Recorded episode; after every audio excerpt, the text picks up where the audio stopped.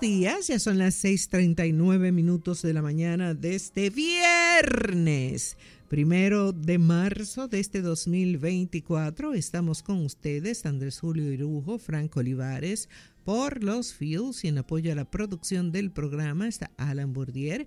En un ratito se nos unen el capitán Urtecho, Carlos Almanzar, el doctor Ricardo Pérez Pandelo, Emil de Barí, Alex Rivadeneira y a las, eh, a las 9.30 se completa la dupla de los locos por el cine cuando llegue Betsabe. Por aquí también estamos Alfredo Benítez y Carlotti Peralta. Buenos días. Buenos días, buenos días. Aún para los que creen que es sábado. Digo, yo también como que la cama me agarró un ratito más. Llegué unos minutitos más allá de lo normal que llego. Pero es que recuerda que esta semana era eh, rara, extraña. Uno está como, bueno, pero ¿qué fue ayer? Lunes, fue miércoles, que bueno. yo me desperté muy temprano, mucho antes de las 4 me desperté, pero estaba inconsciente de que era viernes. Ya, como que te tomó tiempo, sí, sí, sí. Pero bueno, para los que nos escuchan, es viernes, por si no se han dado cuenta. Y lo bueno es que mañana, lo bueno es que mañana es sábado. Ajá y viernes comenzando el mes, ¿verdad? Exacto, y no exactamente así viernes. ¡Viernes! Ahora sí. Cobrado. bueno, buenos días. Oye, aquel que está cobrado. Cobrado, sí. bueno, buenos días, Carlotti, Frank, señor Benítez, al resto del equipo de producción de este espacio y sobre todo, buenos días a nuestros oyentes y buen viernes. Sí. Sí, Frank Camilo también por ahí. Bueno, eh, Carlos, vamos a releer esa noticia que dice que el patrón, la Junta, el patrón... El padrón. Padrón. Bueno, la Junta es el patrón que administra el padrón. Dice, ah, la Junta Central Electoral presentó el padrón electoral con los datos de los ciudadanos hábiles para votar en las elecciones presidenciales y congresuales de mayo próximo, que consta de 8.145.548 votantes. De los cuales... De estos, 7.281.763 pertenecen a los electores con residencia en la República Dominicana y 863.785 al exterior. O sea que van a votar todos. No, él es el padrón.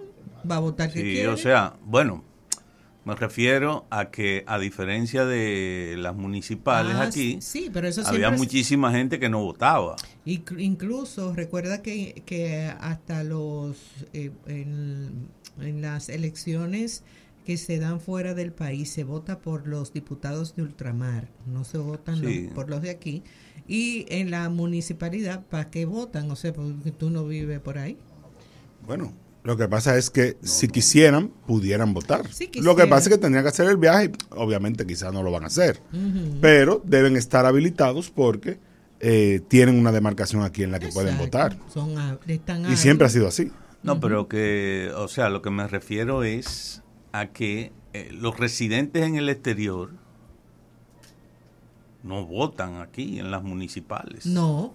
no porque, pero no porque no pueden, porque no, lo quieren. No, pero efectivamente no, pueden. Sí, pueden, claro, están en el padrón. Porque es para un municipio, no es para el país. pero pueden votar en el municipio en el que su cédula está registrada aquí. Si están aquí, si están aquí sí, pero bueno, tendrían que estar físicamente en el país. Físicamente en el país, lo que no pasa con las elecciones congresuales y presidenciales que en los países donde tenemos representación se abren mesas, colegios electorales para que las personas puedan votar. No son residentes, pero son dominicanos y tienen un, municipio o un distrito municipal. Ellos no votan porque tendrían que viajar para, para hacerlo. ¿Y quién va a pagar un pasaje? Bueno, quizá alguien muy fanático, ¿verdad? muy apasionado. O que lo haga coincidir. Bueno, porque el síndico es su papá. y, la campaña pagó el boleto. su hermano. Pero, de poder pueden. Pero, Pero eh, la, la congre- esa para, para las congresuales, y, para- lo que quiero decir es que para las municipales no se habilitan centros de votación en el exterior. No, eso no. Para las congresuales y presidenciales sí se hace. Exactamente. Correcto. Bueno, eh, el objetivo de la pregunta y de la relectura es ver eh, cómo la Junta, o sea, qué cantidad efectivamente de la, del padrón electoral eh, va a votar ahora, incluyendo los que votan en el exterior. Eso es bueno que ese número se recalque porque eh, para evaluar los resultados de las elecciones municipales se estaban utilizando también el número total del padrón para hacer comparaciones sobre los niveles de abstención. Y eso es un- una forma, eh, pienso yo, que muy retorcida de presentar las cosas y de hacer evaluaciones. Pero bueno, importante, importante que el padrón está actualizado, que se sabe con, con exactitud y sobre todo porque estas elecciones, además de provinciales, digamos, porque se escoge a los senadores y también son municipales en el aspecto, bueno, no, los diputados también son por las provincias, aunque se acomode el aspecto municipal, los municipios más importantes a veces para escoger a los representantes diputados. Eh, bueno, el padrón está listo. 8 millones, eh, qué sé yo, cuántos mil eh, de votantes están habilitados. 800 mil y pico están fuera del país. Como, eh, ¿verdad? Quizá también es importante que, se, que más adelante se den detalles. Bueno, a la hora de la sumatoria es que realmente se sabe, pero como hay comunidades en el exterior, uno casi siempre fija la mayoritaria, que es la que está en Estados Unidos, pero también en Europa y en muchas otras, en Europa digo, y cuando digo Europa, también hay que ver algunos países de los más grandes, o algunos países que sin ser tan grandes, en términos de su economía o de su, eh, su tamaño, de su población, hay algunos que destacan por la población, la cantidad de población dominicana, registrada incluso, registrada. En, alguna, en algunos países incluso hay, se sabe que hay muchos dominicanos, digamos una cantidad a veces, que la que está realmente registrada quizás es a veces nada más el 40, el 30 y pico por ciento. Y cuidado si menos. Exacto. En algunos puede que muchísimo menos.